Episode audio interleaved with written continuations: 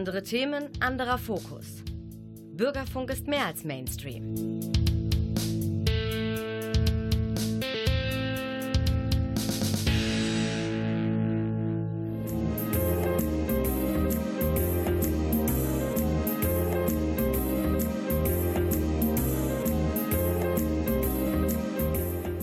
Der Lesewurm.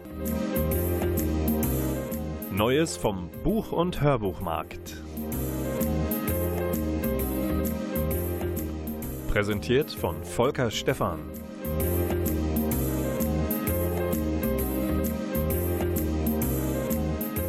Und natürlich auch präsentiert von Klaus Blödo in der Technik. Vielen Dank, dass du deine Hände im Spiel an den Reglern hast. Und Klaus, ich würde mich freuen, wenn du mal ganz kurz für unsere Hörerinnen und Hörer des Lesewurms ein Geräusch machen könntest. So, das ist endlich mal der Klaus Blödo mit seiner natürlichen Stimme im Lesewurm selten zu hören, weil er ja eigentlich nur Techniker ist. Für alle die, die sich nicht konzentrieren konnten auf das, was da war. Klaus, sagst du es nochmal bitte?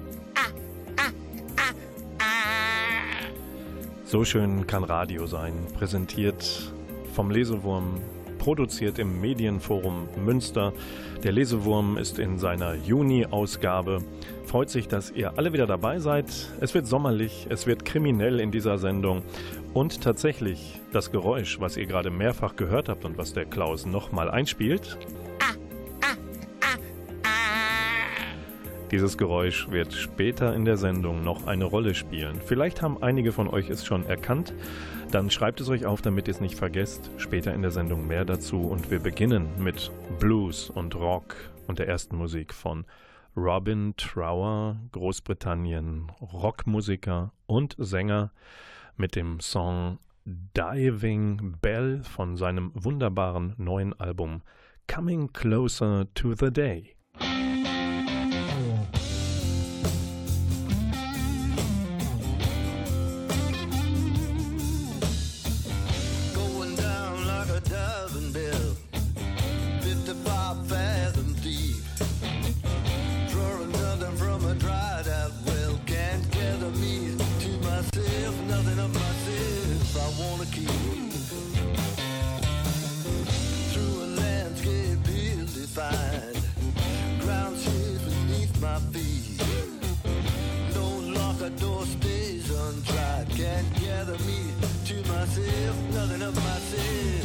wanna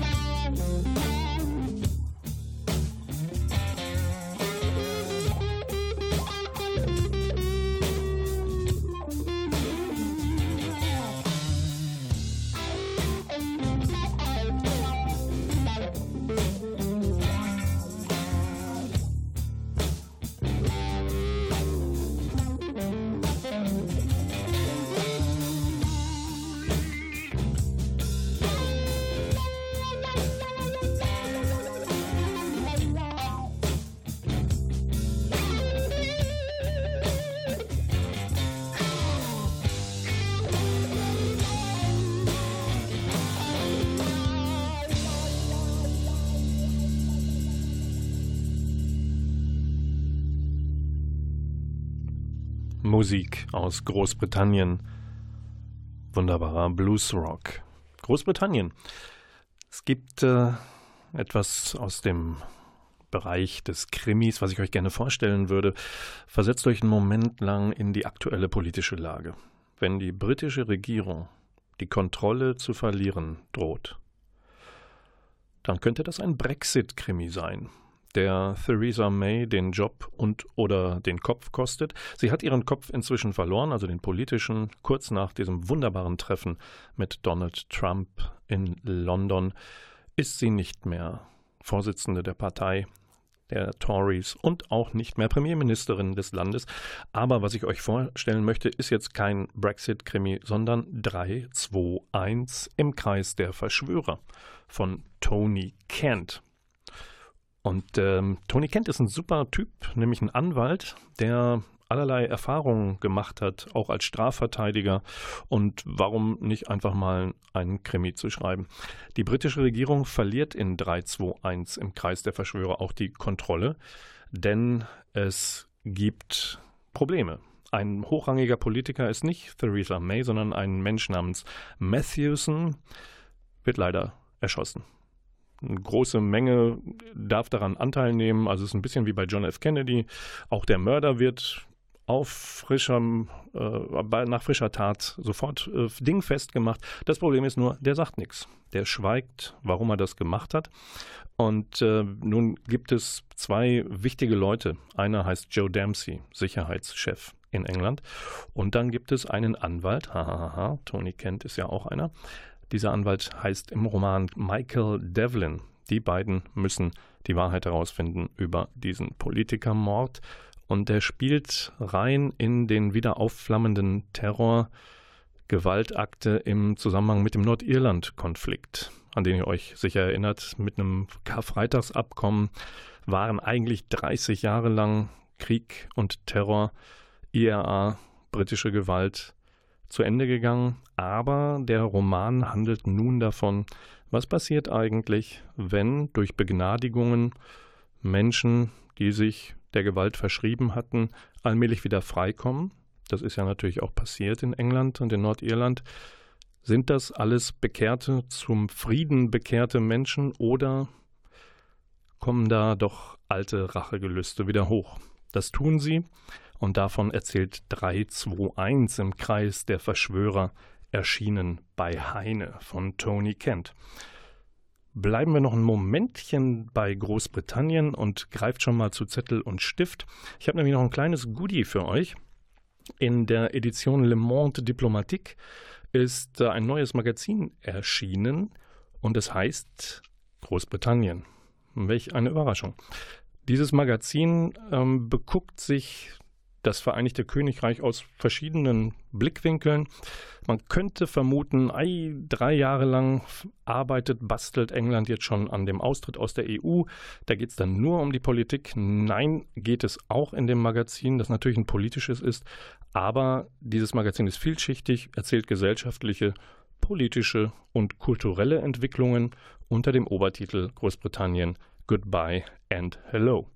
Dieses schöne Büchlein über das Großbritannien von heute, das Magazin, gibt es für 8,50 Euro, meistens im Bahnhofsbuchhandel oder bei der Le Monde Diplomatique im Netz direkt zu ordern. Oder es gibt ein Exemplar hier beim Lesewurm, kostenfrei. Was ihr dafür tun müsstet, wäre eine E-Mail zu schreiben an radio.volker-stefan.net, der Stefan mit PH bitte. Stichwort GB wie Groß- und Britannien. Vergesst bitte Adresse und Rufnummer nicht, damit ihr das Magazin auch bekommen könnt. Ihr wisst, geschenkten Geschenken schaut man nicht ins Maul, deswegen sind Rechtswege und andere merkwürdige Ideen, auf die Menschen so kommen können, ihr natürlich nicht, bei dieser Schenkung ausgeschlossen. Gehen mehr Mails ein, als für dieses eine verfügbare Heft nötig, wird die Glücksfee Glücksfeen. Viel Erfolg. Aber ich will euch nicht äh, im Ausland belassen, sondern hol euch zurück in dieses wunderschöne deutsche Ländle, direkt in die Nähe von Müh, nicht wie Münster, aber Müh wie München. Die ersten drei Buchstaben sind gleich, da habt ihr also den Münsterbezug der Sendung schon mal dick aufs Brot geschmiert bekommen. Wir gucken in den Ulstein Verlag. Der hat Inge Lönigs Krimi Unbarmherzig netterweise herausgebracht. Die Süddeutsche Zeitung jubelt. Meisterhafte Erzählkunst verbindet sich mit psychologischer Spannung. Es gibt einen neuen Fall für Gina Angelucci, eine Spezialistin für ungelöste, also Cold Cases, ungelöste Fälle bei der Münchner Kripo. Ich glaube, es ist der zweite Fall und sie mh, mm, wird gerufen zu einem Fundort, wo Leichen eines Mannes und einer Frau gefunden werden. Die sind relativ alt und es geht äh, zurück in die Nachkriegszeit, in die Kriegszeit, Zweiter Weltkrieg. Das, da handelt es sich bei den gefundenen Leichen offensichtlich um ehemalige Zwangsarbeiter. Und äh, was die Spezialistin Madame äh, Signora Angelucci da unten in München in der Walachei so entdeckt, das gefällt nicht allen Dörflern in der Umgebung, weil es wirbelt alten Staub auf. Wir wirbeln jetzt neuen Staub auf, und zwar musikalischen. Und da freut ihr euch jetzt bitte mit mir und dem Klaus Blödo in der Technik auf Mono Inc. Mono Inc. ist eine Hamburger Dark Rock Band und die hat gerade ein Live-Album rausgebracht. Das heißt Symphonic Live und daraus spielen wir den Song, wo ihr alle jetzt die Hände bereithalten solltet und ein Lächeln auf eure Lippen in euer Gesicht zaubert, denn wir hören den wunderbaren Song Funeral Song.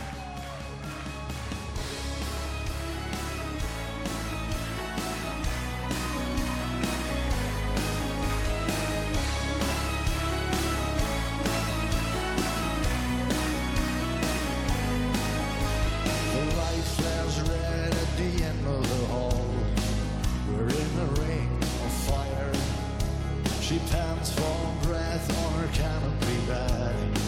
This house is like a tire. The windows burns, the mob yells loud. Down on the lane, the fume soaks in through the crack of the door. And sea breeze fans the flames, but she says, Hey, if this is the end, kiss me amongst the fiery gold. If this is the end, kiss me before it's time to go. She said, Thank you for your faith and thank you for your love. If this is the end.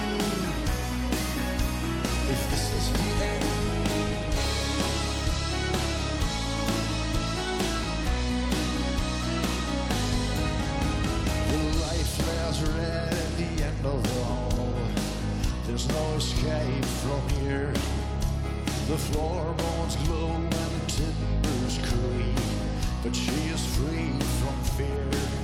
In the quivering light, I see her smile. She's lying in my arms. The fume soaks in, and the funeral song is playing in our hearts. But she says, Hey, if this is the end, kiss me amongst the fiery is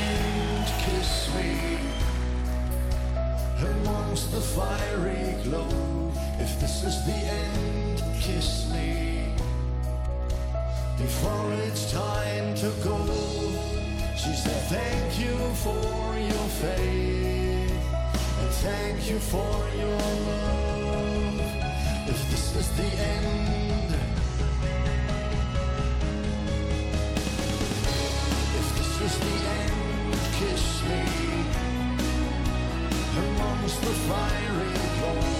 If this is the end, kiss me before it's time to go. She said, Thank you for your faith and thank you for your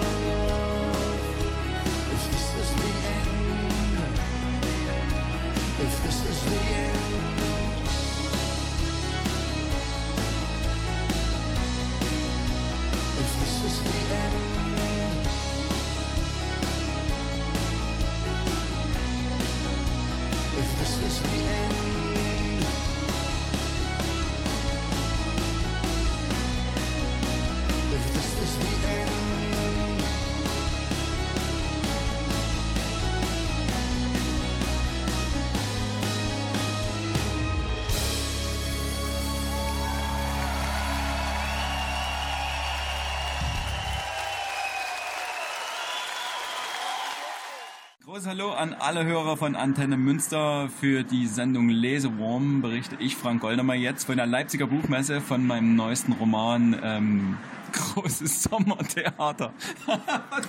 Warum fällt es schwerer, sich diesen Titel zu merken, als bei all den Max Heller-Krimis zuvor? Nee, da müsste ich genauso nachdenken. Vielleicht wäre das sogar noch schwerer, weil das sind nämlich jetzt schon einige und es kommt jetzt auch bald noch ein fünfter dazu im nächsten Herbst und dann muss ich wahrscheinlich das schon ein bisschen sortieren, wie die alle heißen. Ja. Großes Sommertheater ist mal ganz was anderes, auch wenn es zwischendurch kriminell ist, in der Vergangenheit spielt, ist viel äh, Kriminelles mit dabei, aber es ist doch etwas ganz anderes als die Heller-Krimis aus dem guten alten Dresden. Warum war es jetzt Zeit für eine Pause von Heller und für einen Roman, der Sachsen an die Ostseeküste bringt? Ja, also das Sachsen an der Ostseeküste ist übrigens ganz normal. Ja. Also im Sommer packen die alle alles zusammen und fahren an die Ostsee. Deswegen treffen wir uns alle da oben wieder. Ähm, erstens äh, gleich, es ist gar keine Pause von dem Max Heller. weil der Max Heller behält eigentlich seinen Rhythmus bei. Ich habe aber so schnell vorgeliefert schon an Romanen, dass ich einfach jetzt die Zeit und die Gelegenheit hatte, mal was anderes zu machen. Und das ist für mich persönlich nichts Neues und die wenigen Leute, die mich noch von ganz, ganz früher kennen, die kennen mich auch schon als einen, der äh, andere Genres auch bedient. Also nicht nur Krimi, sondern früher habe ich auch Horrorromane geschrieben oder auch äh, satirische Kurzgeschichten waren das meist. Und ähm, für mich war das jetzt also kein Neuland, sondern für mich war das einfach ähm, ein Wiederkehren sozusagen in die alten Zeiten. Und es war natürlich am Anfang nicht so einfach, den Verlag davon zu überzeugen, dass man jetzt plötzlich aus dieser historischen Krimischiene ausbricht und mal was anderes probiert. Aber es ist ja auch im Bezug, äh, im Buch ein, ein gewisser Bezug zur, zur Historie auch zu erkennen und auch zu Dresden. Also ganz so weit weg bin ich gar nicht. Es ist halt Satire, ein bisschen überzeichnet und ist mal ein bisschen lockerer, ein bisschen befreiter zu lesen, als immer dieses äh, schwere, die schweren Themen, mit denen sich, mit denen sich Max Heller auseinandersetzen muss. Da fragt sich doch der geneigte Leser, wann macht der Mann das? Okay, vielleicht streicht er, vielleicht malt er nicht, vielleicht ist er nicht mehr Malermeister und streicht nicht mehr an, weil er dafür jetzt keine Zeit mehr hat. Aber wenn es vor der Heller-Reihe schon enorm viele andere Projekte gab und Veröffentlichungen und der Mann hat Kinder, wie geht das eigentlich alles zusammen? Ja, indem man kein Sozialleben mehr besitzt. So ist das. Also äh, ich arbeite noch. Äh, ich bin jetzt gerade so ein bisschen an dem Scheideweg. Also ich könnte jetzt eigentlich seit zwei, drei Jahren von meiner Schriftstellerei leben, ähm, aber ich habe eine gut, kleine, gut gehende kleine Firma mit meinem Vater zusammen. Der wird jetzt bald in Rente gehen. Äh, ich werde vielleicht den Geschäftsführer von unserer kleinen Malerfirma übernehmen. Es wäre gerade so eine Zeit, wo die Geschäfte so gut sind, wäre es jetzt wirklich eine schlechte Idee, den Laden zuzumachen. Und dann äh, haben wir auch noch eine gewisse soziale Verantwortung für unsere Angestellten. Also ähm, ich werde das wahrscheinlich, solange es noch möglich ist, irgendwie nebenbei betreiben. Vielleicht finde ich auch mal jemanden, der mir das dann abnimmt. Aber ich mache das eigentlich seit über 20 Jahren so, dass ich arbeite, dann Kinder nebenbei, nicht nebenbei betreue, sondern die Kinder dann eben nachmittags, was man eben so mit Kindern macht. Die sind ja auch nicht mehr so klein, jetzt sind elf. Ähm, und äh, ich habe schon immer die wenigen Stunden genutzt, die mir dann abends eben bleiben, bis in die Nacht hinein zu schreiben. Das geht manchmal ganz schnell, manchmal dauert es länger. Ich nutze natürlich, wenn ich mal einen Tag frei habe, auch jede freie Minute. So, wo kam der Impuls jetzt her, ein großes Sommertheater zu veranstalten? Mit einem Querschnitt ähm, durch alle Dresdner Schichten. Ist das eine kleine Hommage an die Dresdner, an die Sachsen? Oder ist das eine knallharte Abrechnung mit den Menschen, die da leben? Also es geht ja nicht nur um Dresdner. Also einer der Hauptprotagonisten oder zwei äh, sind Dresdner. Ähm, der alte Josef, ähm, dessen Geschichte, dessen Lebensweg so in Dresden und dann später aber auch Berlin ein bisschen äh, gezeichnet wird und sein Sohn Harald, der aus Dresden kommt. Ja. Aber wir haben ja auch Leute äh, aus, äh, zum Beispiel der Erwin, sein Bruder ist ja CDU-Politiker in Berlin, also im Berliner Senat sitzt der und dann haben wir noch den ähm, arbeitslosen Uwe, der aus Erfurt kommt. Also das ist schon eine bunte Mischung, aber tatsächlich ist es ja, eine Satire ist ja eigentlich nichts anderes als eine über, übersteigerte, überzeichnete Wahrheit eigentlich. Ne? Also es steckt ja hinter allem immer Wahrheit und äh, die Satire hilft uns ja nur, das alles mit so ein bisschen einem Augenzwinkern zu ertragen. Aber es ist natürlich schon ein Querschnitt durch die Gesellschaft. Man hat da im Prinzip alles dabei und äh, alle Befindlichkeiten und alle Belange, die einen ähm, im alltäglichen Leben und auch in der Familie so beschäftigen. Ich meine, das hat sich, ich musste da gar nicht groß drüber nachdenken beim Schreiben. Das hat sich einfach alles so aus, aus meinen Lebenserfahrungen sozusagen heraus äh, kristallisiert. Weil ein Malermeister unglaublichen Kontakt zu allen möglichen verschiedenen Menschen hat und mitbekommt und noch nicht mal nur aus dem eigenen Freundes- und äh, Verwandtenkreis schöpfen muss? Ja, ich habe in letzter Zeit das öfter mal darüber nachgedacht, was äh, ich bin ja nur, ich nähere mich langsam der Mitte 40 und da denkt man immer mal so drüber nach, was hätte man im Leben anders machen können oder wie wäre es vielleicht gelaufen. Und ähm, ich habe oft darüber nachgedacht, wie es gewesen wäre, hätte ich einen anderen Weg, Lebensweg eingeschlagen. Wie zum Beispiel hätte ich studiert. Also ich hätte durchaus damals das Potenzial gehabt. Ich war einfach, hatte von der Schule keine Lust mehr und wollte einfach raus aus der Schule. Das war einfach damals der Grund, warum ich dann ins Handwerk gegangen bin. Aber und ich habe es auch oft bereut, dass ich diesen Schulweg nicht eingeschlagen habe, dass ich diesen akademischen Weg nicht eingeschlagen bin. Aber jetzt in letzter Zeit habe ich mir oft gedacht, man kommt ja als Handwerker doch sehr unter Menschen und unter eben alle Bevölkerungsschichten und man kommt, äh, was weiß ich, in Forschungsinstitute, die wie Hochsicherheitseinrichtungen behandelt werden oder man hat in Kliniken zu tun oder in Kindergärten oder in allen möglichen Objekten und man trifft alle möglichen Leute und das äh, war, denke ich, meiner Schreiberei sehr zuträglich. Das war mein Interview mit Frank Oldammer, der das große Sommertheater vorgelegt hat, jetzt gerade im Frühjahr erschienen bei DTV. Unterhalten habe ich mich mit ihm am Rande der Leipziger Buchmesse. Und jetzt geht es weiter mit einem ganz schnellen Veranstaltungstipp. Die nächste Band, die ihr hört, kommt am 21. September in die Jofel Music Hall nach Münster an den Albersloher Weg. Sie kommt aus Polen, heißt Riverside, stellt das aktuelle Album Wasteland vor und aus diesem Album spielen wir jetzt den Song Lament. Where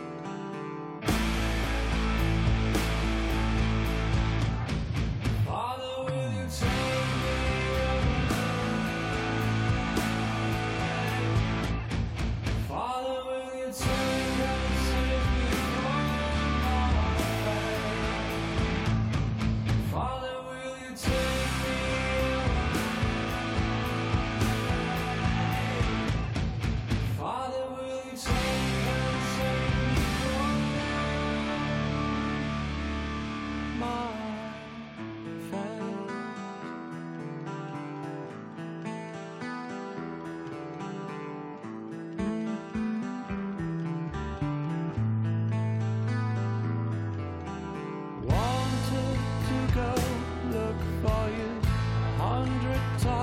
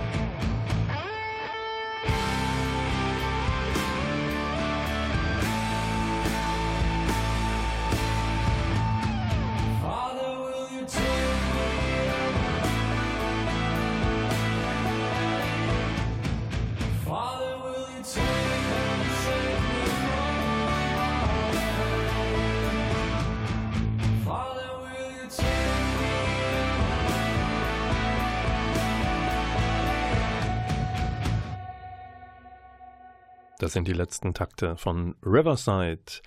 Die Herren aus Polen mit Mariusz Duda am Bass und am Mikro, diese wunderbare Stimme, zu hören. 21. September im Jofel in Münster. Auch die Vorband nicht verpassen. I Am the Morning spiele ich bis dahin auch irgendwann nochmal im Lesewurm hier auf Antenne Münster, produziert im Medienforum von und mit Klaus Blödo und Volker Stephan am Mikrofon. Wir sind in einer sehr kriminellen Lesewurm-Sendung angekommen. Still und stumm ruht die Sendung, hätte ich jetzt vielleicht gedichtet, mache ich aber nicht. Die beiden Wörter, Adjektive stumm und still, tauchen in den nächsten beiden Tipps von mir auf. Und zwar beginne ich mit dem Briten Alex Michaelides. Woher dieser Name kommt, vielleicht von einer wunderbar bezaubernden griechischen Insel, zypriotisch. Wir gucken aber ins Buch. Die stumme Patientin, da habt ihr das Wort stumm. Stumme Patientin ist eine Frau, die sitzt in der Klapse. Warum? Weil sie aufgefunden worden ist, seinerzeit blutüberströmt und neben sich die wunderbare Leiche ihres Ehemannes. Eigentlich ein Traumpaar, die beiden. Nun sitzt sie in der Klapse, weil sie für die Mörderin gehalten wird, aber nicht so recht sprechen kann darüber. Und da braucht es natürlich noch einen Menschen daneben, der versucht, diese unglückselige Geschichte aufzuklären. Der Mann heißt Theo Faber. Theo Faber ist forensischer Psychiater und er versucht alles Alicia zum Sprechen zu bringen. Diese Frau, die neben ihrem getöteten Ehemann gefunden worden war. Aber der Faber, Theo Faber, ist vielleicht etwas zwielichtig. Ist er Psychiater, will nur das Gute? Ist er Teil des Bösen? Das lest ihr seit dem 2. Mai, denn da ist der Thriller, der Psychothriller erschienen bei Drömer von Alex Michaelides, die stumme Patientin.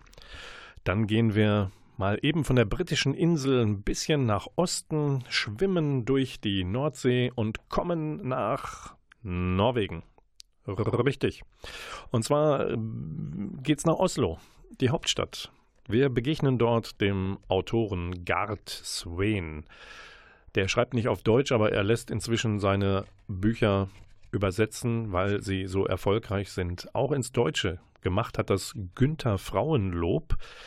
Und da kommt nun das Adjektiv still vor. Die stille Tochter heißt sein neuer Krimi in der Reihe um den Ex-Polizisten Tommy Bergmann.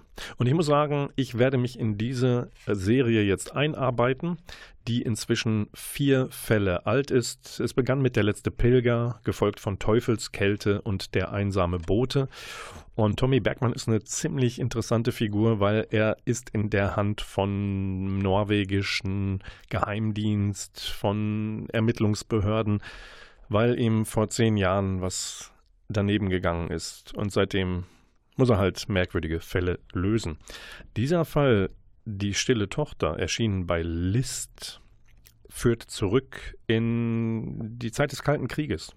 Und zwar hat sich eine Schwimmerin, eine Sportlerin äh, aus der DDR abgesetzt nach Oslo, weil da war so ein Schwimmwettbewerb. Und diese Frau wird in der Zeit, in der sie in Norwegen dann lebt, offensichtlich zu einer Spionin für die Gegenseite, verschwindet aber irgendwann aus Oslo Anfang der 80er und wird möglicherweise als Leiche in einem See wiedergefunden in der Jetztzeit. Und deswegen muss Tommy Bergmann selber sich irgendwo einschleusen lassen in zwielichtige, Kreise.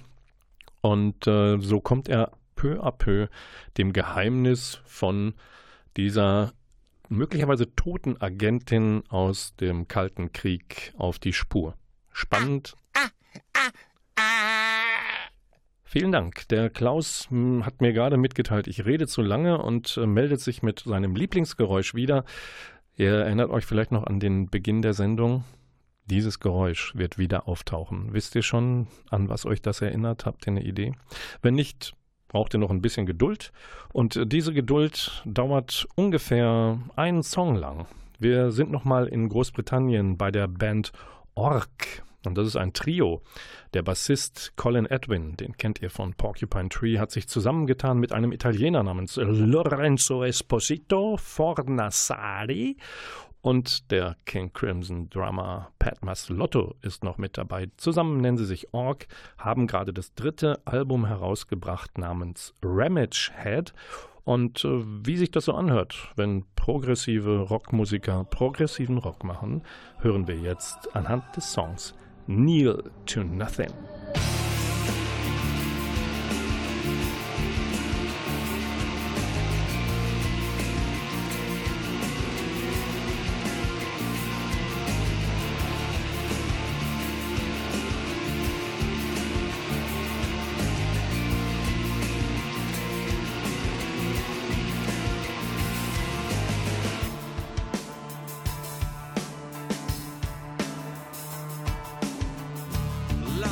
line.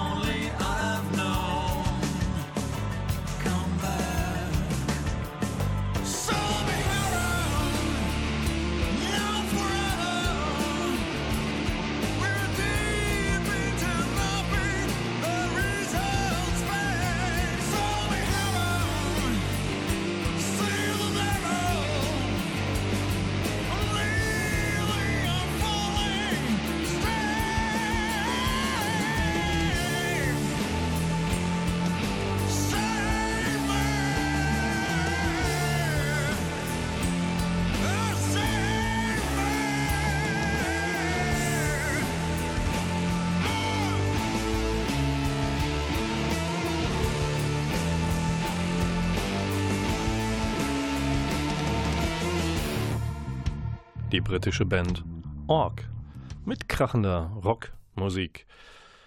Ich gucke noch mal ganz schnell nach Großbritannien und sage, IQ sind Headliner, stammen aus England, Headliner des Midsummer Proch in Falkenburg.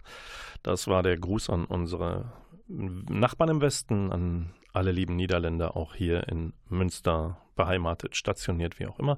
Falkenburg liegt gleich hinter Aachen und hat eben ein Eintages-Proc-Festival. IQ spielen da Pure Reason Revolution zum Beispiel. Am Samstag, 22. Juni, mittags geht's los. Mitternacht ist es dann zu Ende. Man kann auch hinradeln. Alle Münsteraner rauf auf die Leze und über die Grenze in die Niederlande. Wir sind angekommen bei der wundervollen, sehr beliebten Rubrik Hörbuch Top 5 Charts im Lesewurm. Hier produziert im Medienforum Münster. Ausgestrahlt auf Antenne Münster. Oder aber ihr habt es euch aus der Mediathek gezogen, die da zu finden ist über die Homepage medienforummünster.de von NR Vision. Dort sind alle Bürgerfunksendungen dieser Hemisphäre, ich meine Nordrhein-Westfalens, verewigt und auch diese. Wer Lust hat, das nochmal nachhören will, sich den ein oder anderen Buchtipp mitnehmen möchte, klickt sich einfach in den nächsten Tagen in die Mediathek auf NR Vision und sucht den Lesewurm, der jetzt bei Platz 5 angekommen ist in den Juni-Hörbuchcharts. Nina Petri liest Elisabeth Herrmann, Schatten der Toten. Elisabeth Herrmann schreibt Bestseller-Krimis einen nach dem anderen. Jetzt wieder ein über die Tatortreinigerin Judith Kepler. Die klärt den Tod einer Stasi-Spionin auf. Allerdings muss sie dafür einen speziellen Mann finden, einen brutalen Verbrecher aus dem Kalten Krieg. In Odessa muss sie ihn aufspüren. Problem, das ist auch noch ihr Vater. Bastide Lachgrand. Auf zwei MP3-CDs erschienen über 20 Stunden lang im Hörverlag ist diese Fassung rausgekommen. Auf Platz 4 die wunderbare Stimme von Uwe Teschner, der liest schon wieder Christoph Weigold. Warum schon wieder? Der blutrote Teppich lautet Platz 4, Hollywood 1922, Hardy Engels zweiter Fall. Also zum zweiten Mal liest Uwe Teschner einen Christoph Weigold Band. Es geht da um einen deutschen Privatdetektiv, den es nach Hollywood verschlagen hat, nach Los Angeles. Das ist ein heißes Pflaster dort, was zumindest Leinwand, Laster und Leichen angeht. Hardy Engel muss in der Filmindustrie der goldenen Zwanziger einen Mord lösen. Schön, wenn man einen Starregisseuren kennt und von ihm eingeladen wird. Blöd allerdings, dass der Mann ausgerechnet dann mausetot ist beim verabredeten Termin und noch dümmer, dass Justiz und die glamouröse Unterwelt Hardy Engel für jemanden halten, der ausgeschaltet werden muss. Erschienen auf zwei MP3-CDs, 15 Stunden 30 Minuten bei der Audioverlag. Auf Platz 3 Ilka Bessin liest sich selbst. Abgeschminkt, das Leben ist schön, von einfach war nie die Rede. Ilka Bessin kennt man besser als Cindy aus Marzahn. Bis sie zu dieser Comedy-Kunstfigur wurde, hat sie ein paar Stationen absolviert, war Köchin, Kellnerin, Hotelfachfrau, Animateurin und vier Jahre arbeitslos. In dieser Zeit der Orientierungslosigkeit hat sie dann die Idee für Cindy aus Marzahn entwickelt. Das tut sie inzwischen aber auch nicht mehr. Jetzt ist sie Moderatorin, Fotomodell, Synchronsprecherin, Darstellerin und hat ein eigenes Modelabel erschaffen für nachhaltige Plus-Size-Mode, also Übergröße. Und sie setzt sich, Ehre wem Ehre gebührt, für sozial benachteiligte Familien ein. Und das ist also ihr Leben bislang. Ilka Bessin. Erschienen ist das bei Audio to Go auf zwei MP3-CDs, 400 Minuten lang. Platz 2. Beate Riesop liest den Krimi eines Mannes. Aus der Feder von Alexander Oetker stammt Sarah und Zoe Rache in Marseille. Sarah und Zoe sind ein wunderbares Geschwister-Schwesterpärchen. Und die haben nämlich überhaupt nichts mehr miteinander zu tun. Die eine dient der guten Seite der Macht, ist bei der Polizei in Südfrankreich. Die andere ist Mafiosa und bringt mal den einen oder anderen um die Ecke, wenn sie einen lukrativen, guten Auftrag bekommt. Die beiden müssen interessanterweise sich wieder begegnen und die Rollen tauschen, denn der Bandenkrieg von Marseille droht zu eskalieren. Ein Terroranschlag ist geplant und diese beiden so grundverschiedenen Schwestern müssen zusammenfinden, um diese Katastrophe zu verhindern. Erschienen auf einer MP3-CDs 461 Minuten lang bei Audiobuch Freiburg. Und jetzt kommen wir zu dem Geräusch vom Anfang der Sendung. Ich weiß nicht, ob ihr euch daran erinnern könnt, wie es sich noch einmal anhörte. Es hört sich so an ungefähr.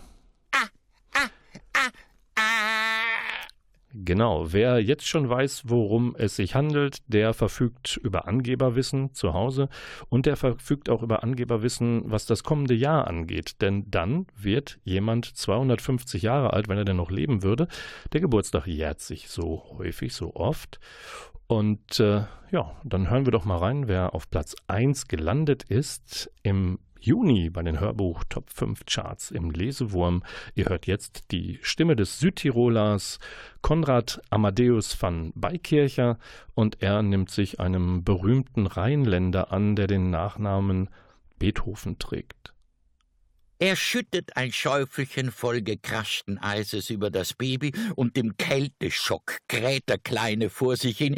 Ah, ah, ah, ah woran sich das Unterbewusstsein unseres Ludwig Jahrzehnte später vielleicht wieder erinnert, als er im Februar 1804 die ersten Skizzen zu seiner fünften Sinfonie niederschrieb. Sie wisse schon, da, da, da, da. Ihm fehlte noch die zündende Idee. So sehr er sich auch bemühte, es fiel ihm einfach nix ein. 1804 war ein schweinekalter Winter. Beethoven lebte auf der Möcker Bastei Nummer 8 im Pasqualatischen Haus im vierten Stock, brachte im Unterhemd gerade das Lehrgut runter, bevor er weitermachen wollte, so nach dem Motto, oh, bisschen Kälte erfrischt und pustet das Hirn durch. Ne? Er fluchte über die erbärmliche Kälte, da fiel ihm seine Taufe ein und die Geschichte über sein vor Kälte stotterndes Schreien, die ihm der Papa Papa immer wieder erzählt hatte. Fertig war das Hauptmotiv der fünften Symphonie. Heute wissen wir ja, dass solche Traumata, wie bei der Taufe mit nacktem Oberkörper auf Eis zu liegen, uns ein Leben lang begleiten können. Furchtbar. Konrad Beikircher liest Beikircher, der Ludwig, jetzt mal so gesehen. Beethoven im Alltag, Platz 1 in den Hörbuchcharts im Lesewurm im Juni, auf zwei CDs erschienen bei Wortart. Wir kommen allmählich zum Ende der Sendung mit zwei Veranstaltungshinweisen. Es gibt Poetry Slam im Rahmen des diesjährigen Afrika-Festivals der Afrika-Kooperative am kommenden Donnerstag, 13. Juni, 19 Uhr im Internationalen Zentrum Die Brücke Eintritt frei, Spende willkommen. Es geht um wichtige Themen wie Feminismus, Gender oder Empowerment. Und in der zweiten Runde sind die Themen frei zu wählen. Die Slammer sind Jule Stöttwig, Valerie Bayena und Andi Substanz. Ans Theater geht es mit dem zweiten und letzten Veranstaltungstipp, nämlich Reichtum und heißes Wasser für alle ist eine politisch surreale Theaterperformance sehr frei nach Aristophanes, sagt Erfinder Thomas Nufer. Und der geht mit seiner Produktion ab dem 16. Juni, Juno in die ehemalige Eishalle an der Steinfurter Straße. Tut's euch an. Vom 16.06. bis 30.06. gibt es Termine, Eintritt 15 Euro, ermäßigt 9 Euro. Und damit ist der Lesewurm am Ende seiner Sendung angekommen. Ich könnte euch noch sagen, dass Michael Zuckus, der Rechtsmediziner der Charité, vorgelegt hat, abgeschlagen den ersten Teil seiner Paul Herzfeld Thriller-Reihe. Es ist die Vorgeschichte von Fitzek und Zokos abgeschnitten. Ich könnte euch sagen, dass Stefan Arnhem vorgelegt hat, Zehn Stunden Tod, einen neuen Fall von seinem Kommissar Fabian Risk. Und äh, ja, der hat ein Problem, seine Familie droht auseinanderzubrechen an seiner Arbeit als Mordermittler. Und äh, das ist äh, der härteste Fall, den Fabian Risk jemals zu lösen hatte, weil es an seine Substanz geht. Und, aber ich will euch nicht verhehlen, Der äh, war gerade bei Ulstein erschienen. Jetzt kommt bei Heine der neue Thriller von Thomas Harris und den kennt ihr von Das Schweigen der Lämmer. Den hat er geschrieben und jetzt legt er vor Kari Mora. Und da treffen zwei wunderbare Menschen aufeinander, nämlich einer, der ein Reptil wie ein Reptil lieb, liebt. Er äh, bringt Menschen um, die leider kurz vor ihrem Ableben erkennen müssen, welches Monster dieser eine Mann ist. Und äh, er braucht also jemanden, der ihm das Wasser reichen kann. Und dieser Killer ist dann Kari Mora einer Frau ausgesetzt. Die hat selbst keine Angst vor dem Grauen und wagt es sich mit diesem Mörder anzulegen. Das, meine Damen und Herren, liebe Würmerinnen und Würmer, war der Lesewurm im Juni.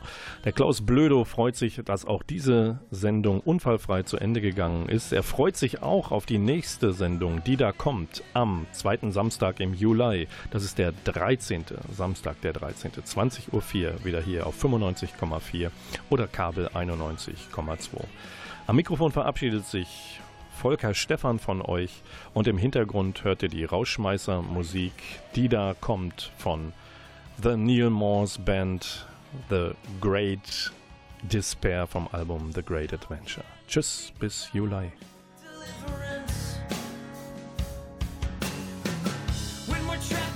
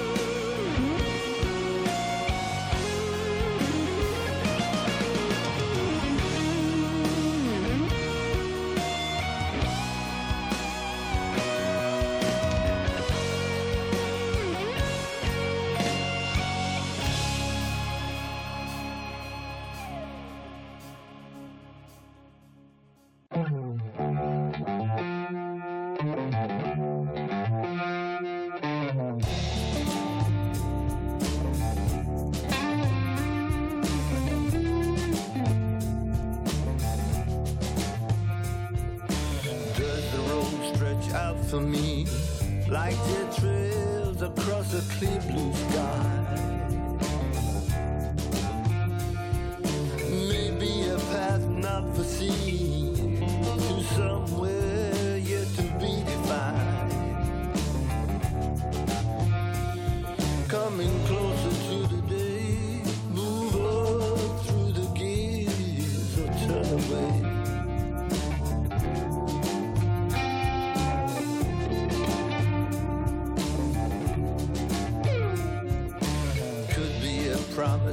The real,